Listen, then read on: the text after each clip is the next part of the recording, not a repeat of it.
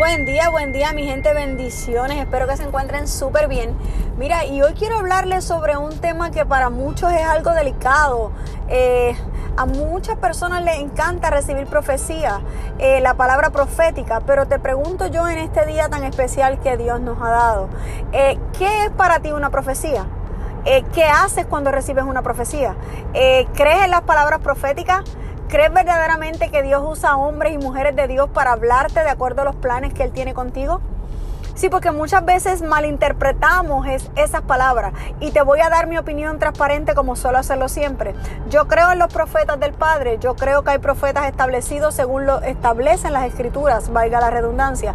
Pero hay muchas personas que no son profetas de acuerdo al reino de Dios. Hay muchas personas que son adivinos evangélicos. Hay muchas personas que son algo así como brujos evangélicos. Eh, sí, porque son personas que tienen la habilidad, los dones y los talentos eh, para ver cosas que tal vez no todo el mundo ve, pero hay muchos profetas que se pegan de su don y de su talento para querer sacar gente de las iglesias. Hay muchos profetas que simplemente conocen un background o se dejan llevar por lo que tú proyectas para darte palabras proféticas.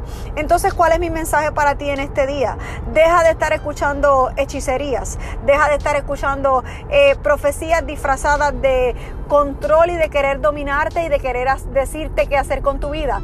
Comienza a buscar a Dios, comienza a probar los profetas de Dios, comienza a asegurarte de que ese hombre o esa mujer que te dio una palabra profética es un hombre y una mujer de Dios, es un hombre y una mujer que tiene autoridad, que está bajo autoridad, es un hombre o una mujer que verdaderamente habla en el nombre del Señor y no por lo que ve, por lo que piensa o por lo que cree, o más allá de porque simplemente quieren controlarte y desviar entonces tu atención.